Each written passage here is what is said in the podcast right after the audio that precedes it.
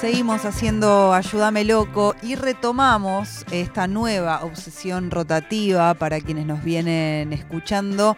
Eh, hemos pasado varias obsesiones rotativas ya, hablamos de espiritualidad, hablamos de comida, hablamos de amistad De y ahora de futuro estamos hablando de fútbol. Nos visitó la semana pasada eh, un a quien eh, aplaudimos y se sorprendió de que lo aplaudiéramos. Y hoy nos visita en este segundo episodio de esta obsesión rotativa. Tenemos aquí con nosotros a Mónica Santino.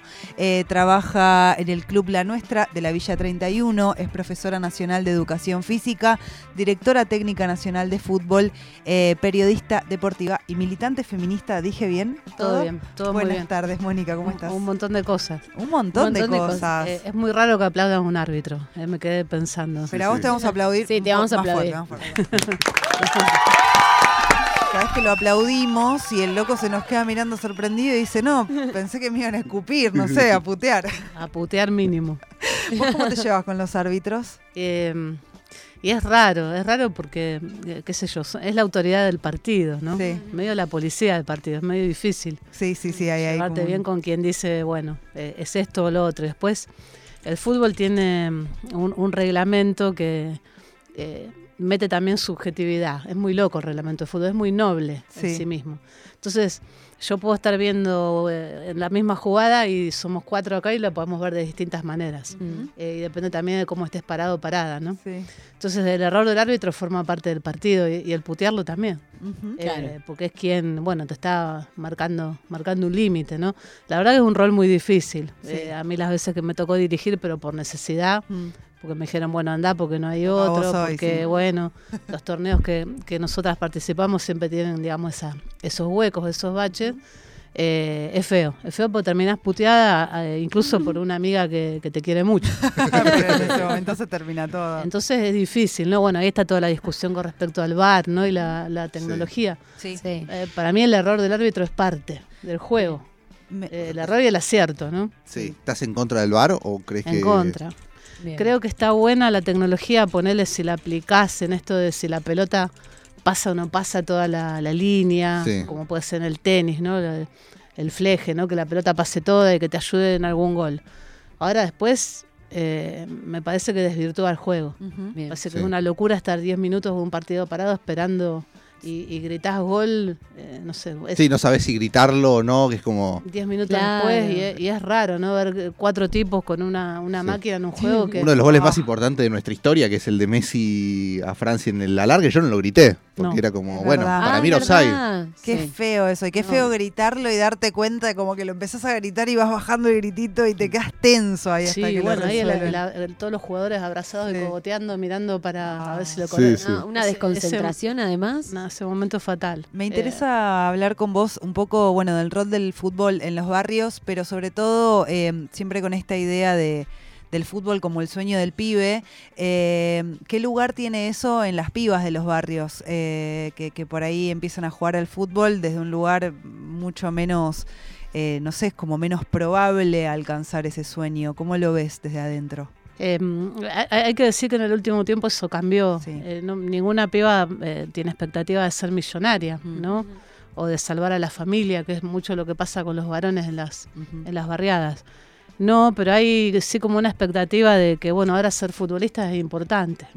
Eh, que quizás seas reconocida, que quizás, bueno, puedas irte a jugar fuera del país, ¿no? Hay, hay ahí como un algo que hace unos años, hace mucho no, no existía.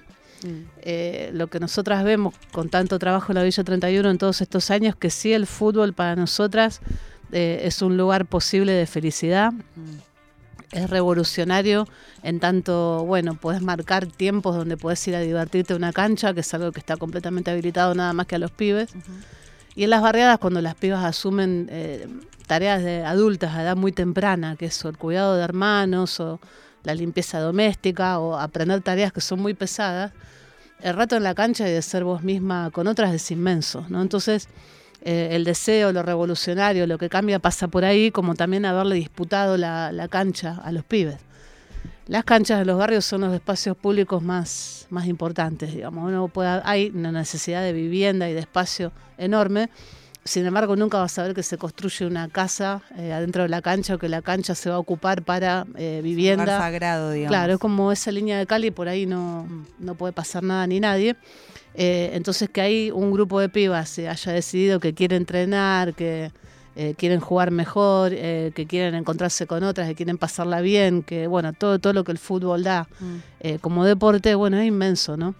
Para nosotras es una herramienta para empezar a pensar cómo, cómo erradicar la violencia de género y, y puntual, eh, digo, hay, hay compañeras que han logrado que el compañero varón se quede cuidando a los hijos cuando ellas están jugando, cuando hijos, hijas, hijes son siempre de las mujeres. Sí, sí. Eso trasciende clases sociales, ¿no? Un poco, pero en los barrios esto es mucho más marcado. Mm. Entonces, que un varón capaz se quede cocinando, cuidando al hijo mientras la, la compañera juega es, es un montón. ¿Y se arman por ahí partidos mixtos? ¿Se mezclan en ese mundo? ¿O está muy marcado como el rato de las pibas y el rato de los pibes en la cancha? Eh, Nosotras hace muchos años habilitamos, cuando empezamos habilitábamos que jueguen varones y lo que notábamos que pasaba era que se pasaban la pelota entre sí Claro. Ah, Ah, capaz el último pase era para la piba, digamos, las Sí. mujeres casi no entraban en juego. Entonces decidimos hacer un corte ahí eh, y que sea este espacio para las pibas. Que no quita que cuando, digamos, no están entrenando con nosotras o en el marco de la nuestra o lo que nosotras hacemos, jueguen con varones y eso Claro, eh, se picadito, ese tipo de cosas. Claro, ¿no? Y que sea de manera mixta. Bueno, de hecho, todas las que las más viejas eh, aprendimos a jugar al fútbol con los varones en la calle, la gran mayoría de Claro. nosotras Sí. o si no era partidos con algún pariente, primo, hermanos, era meterte en el partido de varones en la calle para Mm. aprender a jugar. Sí. Entonces, digamos, espontáneamente eso se daba. Lo que nosotras notamos es que es muy difícil que una piba progrese futbolísticamente de esa manera. Sí. Eh, creo que tendemos que ir tendiendo a lo mixto, eh, que en algún momento va a ser, Mm. Pero hay que ponerle contenido a eso. Es no es eh, solamente tiro la pelota para arriba y ya está, y ya ocurre, y eso es superador de cualquier eh, instancia feminista, Sí. por, por decirlo así, ¿no? No, Y total. en tu yo, caso, sí, ah, perdón. No, no, no. Así somos jugando al fútbol. Eh, no, pensaba, yo empecé a jugar al fútbol, recién decías las que empezamos a jugar de viejas. Yo creo que soy también de una generación que de chica, yo tengo 35 años, no existía ser mujer y jugar al fútbol. Por ahí alguna que tenía hermanos y invitaban a un cumpleaños donde había una canchita. Eh, hay una nueva generación de mujeres más allá de las pibas, pero que por ahí a los 25 o 30 años se dan cuenta que pueden alquilar una canchita o juntarse con un grupo de amigas y personalmente a mí me causa mucha felicidad, pero a la vez cierta tristeza de por qué no pude hacer esto toda la vida, como algo que es tan divertido, tan esto que hablabas de, de bueno, del encuentro, del aprendizaje, no todo lo que pasa alrededor del deporte. Eh, ¿Lo ves también en las pibas más grandes que, que se animan, a, aunque sea a tocar una pelota para joder un rato? Sí, mira, creo, creo que de un tiempo hasta aparte, cuando observas el espacio público acá en la ciudad de Buenos Aires, eh, lo que vos decías de las canchas, hay muchos grupos de compañeras que salen de trabajar y alquilan una cancha para ir a jugar, que eso era también únicamente de los varones, el tercer tiempo, la birra, no todo lo que significa esa, ese encuentro, hay cada vez más cantidad de compañeras que lo hacen. Sí. Eh, tenés torneos en todos lados, desde en provincia de Buenos Aires y en distintos lugares, en los countries y- y en cualquier lugar Sí. eh, ves eh, papás con hijas pateando pelota en plazas públicas de un fin de semana. Ujú. Digo, cuando pasaba eso, cuando yo era chica, yo tengo 58, era muchísimo peor. eh, ver eso era, bueno, eras como una marciana, Hmm. si estabas pateando una pelota en un, en un ámbito público. Entonces me parece que son cambios que se fueron dando. eh, nosotras le ponemos ahí como un tiempo histórico, una bisagra al, al Ni Una Menos, al 2015, al movimiento de mujeres en la calle. Creemos que como nunca entró con mucha fuerza el tema del deporte y el derecho a jugar en agenda Ujú. de movimiento de mujeres.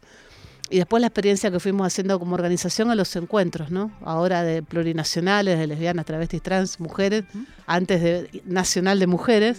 Eh, nosotras hacíamos un taller de fútbol en, en horario contra taller, eh, donde juntábamos eh, muchas compañeras de todos lados, armábamos una cancha de un espacio público, invitábamos a jugar y a, a hacer como una reflexión alrededor del, del derecho a jugar. Aparecía mucho esto de lo que vos decís. Bueno, patriarcado que nos robó la posibilidad de jugar a montones de cosas desde muy chicas. Ujú. Eh, y ahora es parte de la grilla oficial de talleres, fútbol y feminismos, ¿no? Eso empezó entre Leo en el 2018. Sí.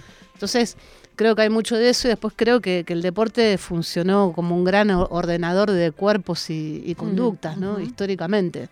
Cuando pensás en el origen del deporte, lo que fue pasando, a medida que fue avanzando el tiempo y bueno, esto que se considera femenino, masculino, cómo se fue moldeando con el deporte también, ¿no? Estos juegos para ustedes, estos, todos estos otros para ustedes y cómo eh, fortalecer algunas ideas, ¿no? Nuestra supuesta debilidad, eh, el que hay cosas que no podemos hacer. eh, les habrán dicho muchas veces, si te raspas las rodillas queda mal, Sí. si te Sí. trepas a un árbol no está bueno, eh, y, y ir como limitándote ya desde niña, ¿no? Cuando te Sí. regalan una, una cocina y una, una escobita. Total. Y a, a los pibes la pelota por la Sí. cabeza, puede no gustarte el fútbol y te tiran la pelota por la cabeza Sí. igual, ¿no? Sí, sí, sí. ¿Y cómo era jugar en, en la época en la que jugaste, eh, pero a, a nivel clubes, digo? No, no era profesional todavía el fútbol femenino, pero a- además, digo, antes de la profesionalización, por lo menos, digo, por lo menos estaba un poquito más en agenda. ¿Cómo era en esa época? ¿Qué era ser futbolista femenina en esa época?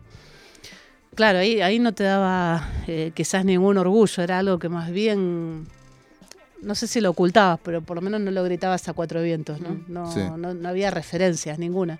¿No era algo que le decías a la amiga de tu vieja que... que- Y que capaz lo sabía, pero Sí. no era algo que, Mm. que estuviera muy bien ni que fuera, bueno, para, para contar, ponele. sí, Un grupo familiar, ¿no? Los torneos oficiales de AFA arrancaron en el 91. Ujú. claro. Eh, yo jugué entre el 96 y el 99 en All Boys. Eh, el campeonato de AFA en esa época tuvo como un pico de equipos que llegó hasta 35 porque hubo una televisación que duró muy poquito, duró un año. Entonces hubo como un aumento de equipos muy, Sí. muy grande. Eh, los transmitía, para que se den una idea, un canal de cable que se llamaba Siempre Mujer, que No. le había comprado los derechos a torneos y competencias, que era dueño absoluto de cualquier campeonato de AFA, Sí, sí, fuera sí. el que fuera. Eh, el programa lo conducía el Goico. Ay, Mirá. mira. Entonces, bueno, pasaba todo eso alrededor, ¿no? Como te das cuenta que cambio de época es un montón. Eh, sabía capaz tu Sí. entorno que jugabas a la pelota, pero no era algo para... ¿Y te veían por, por, por ese Eh, canal, aunque sea? O... Sí, y bueno, el que iba a la cancha de- a verme mucho era mi, mi viejo, mi viejo era muy, muy futbolero. Sí, Y también mucho de que me guste el fútbol tiene que ver con esa, esa impronta familiar, ¿no? La salida de los domingos de ir a la cancha, eh, bueno, una, una cantidad de cosas, ¿no? Eh, lo primero que hablaba con mi papá cuando, cuando hablábamos es, es fútbol. Sí. Hablabas de esto, del, del progreso futbolístico de, de las pibas, que tiene que ver con esto de que puedan jugar entre ellas. ¿Cómo fue eh, ese momento de que, de que alguien se diera cuenta o, vos te diste cuenta que, que te gustaba jugar al fútbol y te, te mandaron a, a hacer a esto, a jugar? Claro, no, no, yo, decidí eh, ir a jugar igual y digamos que me habilitaron. Em, eh, era el juego que ocurría en la puerta de mi casa cuando, cuando era piba. Eh, escuché picar una pelota y yo quería estar ahí y me empecé a parar como al costado del partido de los varones. Estoy hablando del año 73, 74, hace mucho. Em, y me fui metiendo en el partido de a poco. A medida que esto, más o menos casi todas las que jugamos en esa época y antes te cuentan una historia eh, similar. Cuando más o menos te vas abriendo paso que jugás bien, eh, sos una más del grupo, digamos. Nadie, ningún pibe se pregunta, bueno, ¿qué onda? Y los problemas sí empiezan cuando, bueno, los cuerpos cambian y los varones cambian nuestra, nuestra mirada sobre nosotras, ¿no? Sí. Ah, la claro, entrada la chiquita. adolescencia no fue, claro. Yo tenía ocho años, nueve, y digamos, ese tiempo fue de, de mucha, mucha felicidad. Ujú. De juntar guita para comprar la pelota de goma, bueno, montones de cosas que pasaban en Sí. barrios que ya, digamos, son cosas que ya era de, de una Buenos Aires que ya me parece no está. Sí. Pero sí es algo que en las villas, por ejemplo, como tenés estos espacios para jugar al fútbol, es muy parecido a aquella época, digamos, vos podés estar ahí, podés estar todo el día fuera de tu casa, que más o menos estás en un, en un ámbito, en un contexto eh, donde no, tu vieja no va a estar viendo Claro. dónde estás. Ujú. Que era algo que nos pasaba en aquel entonces. Vos salías a jugar, eh, no sé, a las 3 de la tarde, Sí, podías a volver la plaza, a noche. una plaza. Claro, y no era que tu mamá no se preocupaba por vos, estaba tranquila porque estaba todo bien, digamos, Sí. no, no pasaba nada. Entonces, el aprendizaje futbolístico tuvo que ver con esa, con esa época y de esa manera, y era, bueno, era felicidad eh, completa, ¿no? Esto, las rodillas sucias, las lastimaduras, la- el elegir con quién jugabas, ¿no? Mo- Montones de cosas que vas aprendiendo una forma de sociabilizarte que está buenísima, digamos, ¿no? Que no te la enseñan en ninguna escuela, en ningún lugar, Mm. y montones de cosas que aprendes que no, no te las olvidas más. Y en este contexto, eh, en los barrios y, y en general, eh, los padres, sobre cuando, cuando van a ver a los niños y cuando llevan a los niños a, a jugar, tienen un rol a veces un poco pesado. Eh, recuerdo hace no mucho vi en, en unas canchitas que alquilamos ahí en Atlanta que hay, eh, hay niños y niñas que juegan. Y una vez estaban jugando un mixto y un padre de afuera le grita al hijo, eh, gordo, le grita, mirá, esta juega mejor que vos, viste, como bueno. Humillación. Eh, te tenés que plantar a veces a, a por ahí a defender a, a- a las pibas que siguen siendo niñas, digo, por más que están ahí aprendiendo y jugando y, y adquiriendo esa personalidad. ¿Vos te, te plantás como adulto ahí frente a los padres? Sí, sí, nosotras somos, en, en este momento en la, en la nuestra, vienen 165 eh, niñas, mujeres, adolescentes, es un montón. Estamos en varios espacios de- del barrio y somos un cuerpo técnico de 16 directoras técnicas, que nos dividimos de a dos o, o de a tres Mm. para ir a dar los entrenamientos que logramos dividirlos en edades. ¿no? Tuvimos un tiempo que estábamos todas juntas en la misma cancha y a medida que, que fuimos avanzando pudimos hacer esta segmentación del laburo que está buenísima, porque Mm. nos permite entrenar muchísimo mejor. Entonces, ese laburo con las familias lo, lo intentamos todo el tiempo. No es sencillo. Vas a ver que esas situaciones en los campeonatos infantiles que se juega por puntos, se repite esa edad de una horda de padres sacados gritando del alambrado Mm. y de niños que a, a la edad de jugar ya están angustiados. Sí. Eh, no puede pasar eso, ¿no? Hay, hay que hacer todo un trabajo sobre eso. Hubo una ley en provincia de Buenos Aires que sacó un, un senador eh, que, bueno, hablaba justamente de esto de capacitar eh, o generar espacios de taller, de capacitación en los clubes para las familias para bajar esos niveles de violencia. Ah, mira. Porque se vivieron cosas casi como las barras bravas de, de los equipos grandes o de los clubes Sí. de, por ejemplo, bueno, este partido con otro es un clásico, entonces, no sé, vamos con bengalas y cantando contra el otro equipo, pero ya en un nivel, Sí, sí, sí. ese es un Claro. Que montón. roza la violencia. Es nuestra cultura, es la manera de vivir el fútbol, pero hay ahí montones de cosas para, para desarmar. Está todo lo que es muy bueno y que es muy lindo, que es la pertenencia, el amor por tu club y demás, y después hay todo un costado que, eh, que no está bueno y, y que hay que trabajarlo eso, porque no puede ser que ni una niña ni un niño la, la pasen mal en un espacio que tiene que ver con jugar y con encontrarte con vos misma y con otros. Y vivimos además en un país que el fútbol no es joda, digamos, es un, probablemente el, el bastión más importante de, de, qué sé yo, de la cultura que tenemos, algo que nos gusta a todos por igual. De hecho, eh, llevándolo más al lado del hincha, las mujeres vamos a la cancha, somos hinchas, somos re futboleras.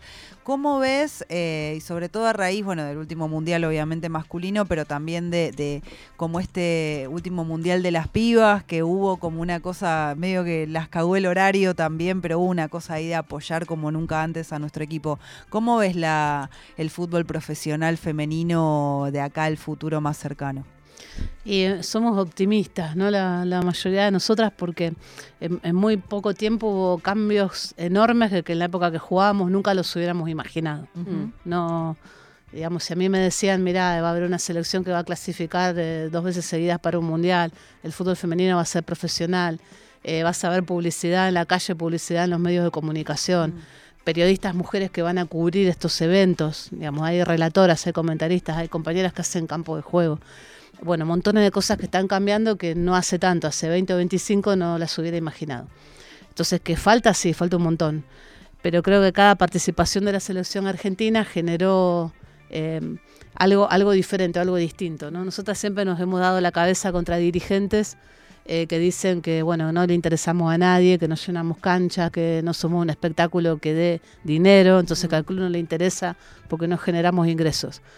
Y la verdad que está, se está demostrando cada vez más que eso no es tan cierto, ¿no? Y que si vos promovés y pensás en cómo estructurar divisiones inferiores en los clubes y pensás cómo un club puede recibir a una niña futbolista y que pueda equipararse deportivamente cuando después tenga que ir a jugar contra una sueca. Eh, bueno, la- las grandes diferencias están ahí, ¿no? Yo, la única explicación que tengo es de patriarcado, ¿no? De por qué no, no pudimos avanzar más. Porque con la pelota en los pies sabemos un montón, lo que falta es, bueno, esa estructura, ¿no? Un campeonato mucho más federal eh, y, y tener un proyecto de selecciones que me parece que hasta acá lo que se hizo está bien, eh, pero y hay que seguir ¿no? en, en ese, en ese camino. Dejaron la selección jugadoras de- enormes, eh, que no las vamos a ver en el próximo mundial. Eh, eso no deja de dar un poco de, de tristeza, tipas que lo dieron todo por el fútbol. Mm. Cada historia que ves es inmensa de haber luchado contra todo para poder jugar a la, a la pelota. Eh, bueno, y pareciera que se van con las manos vacías, pero no, porque yo creo que dejan un, un legado enorme. Total. hay muchas niñas de 9 años, de 10 que saben los nombres de las jugadoras de la selección. Que ya tienen referentas, ¿no? Exacto, Mujeres, no eso solo es, bueno, eso es muy grosso. Eso es muy Lo, dijo Marta eh, por ella y Brasil. Eh, Marta es la mejor jugadora casi por lo menos de todo el tiempo del fútbol femenino hasta acá, que se retira eh, y le pasa eso, que la paren por la calle, la reconozcan y firme autógrafos. Entonces, bueno, hay, hay algo ahí que, que empieza a cambiar y que está buenísimo. Te hago la última. Eh, ¿Qué le dirías o qué le decís? Porque debe ser parte de tu laburo a una niña que por ahí le da cosa, no se anima, no sabe, no tiene dónde meterse a jugar porque todavía le parece un terreno desconocido. ¿Cómo la invitamos? ¿Cómo la metemos? Que, que venga a jugar. Que pruebe a, a ponerse zapatillas y a primero a patear una pelota en casa, si tiene. eh, que vea lo que le pasa ahí y que después busque, porque hay montones de lugares ahora para jugar al fútbol. eh, que es de las felicidades más grandes que puede tener en la vida y que seguramente un camino para encontrarse ella misma y ser libre. Me juego, me juego encima, ¿eh? No. Te vamos a hacer nuestro ancestral sistema llamado el Kiniching, que es Ah, mira. una mezcla entre la quiniela y el I Ching, en el que tendrás que elegir eh, un número del 1 al 80, el que se te venga a la cabeza. 10. El 10, muy bien. Se te va a devolver una frase eh, de alguna personalidad, puede ser Manuel Belgrano, puede ser Rodolfo Barili, pero lo que te tocó es una frase de Buda, mirá. Mira. Uh. La ira es tomar veneno y esperar que la otra persona muera. Upa. ¡Upa! Ah. ¡Intenso! Wow. Nunca había salido este, No, me parece. Nunca habían elegido el 10, que la verdad que es un número muy importante Muy en este simbólico. país. En La este verdad que país, sí. sí, Realmente. Mil, mil días sin Diego ayer. Ay, Sí. mil días sin Diego ayer, qué terrible. ¿De qué jugabas? De 5, de volante de central. Mira. Me, me enamoré del puesto, tuvimos un técnico muy bueno que no tiraba la pelota para arriba y nos dejaba hacer cualquiera, ah, porque total son mujeres. Que nos enseñó un montón de cosas, ¿no? Y me convenció él de que ese era mi, mi lugar en la cancha y lo disfruté un montón. Muchas gracias, Mónica. No, a ustedes. Seguimos haciendo Ayúdame Loco un ratito más hasta las 6 de la tarde.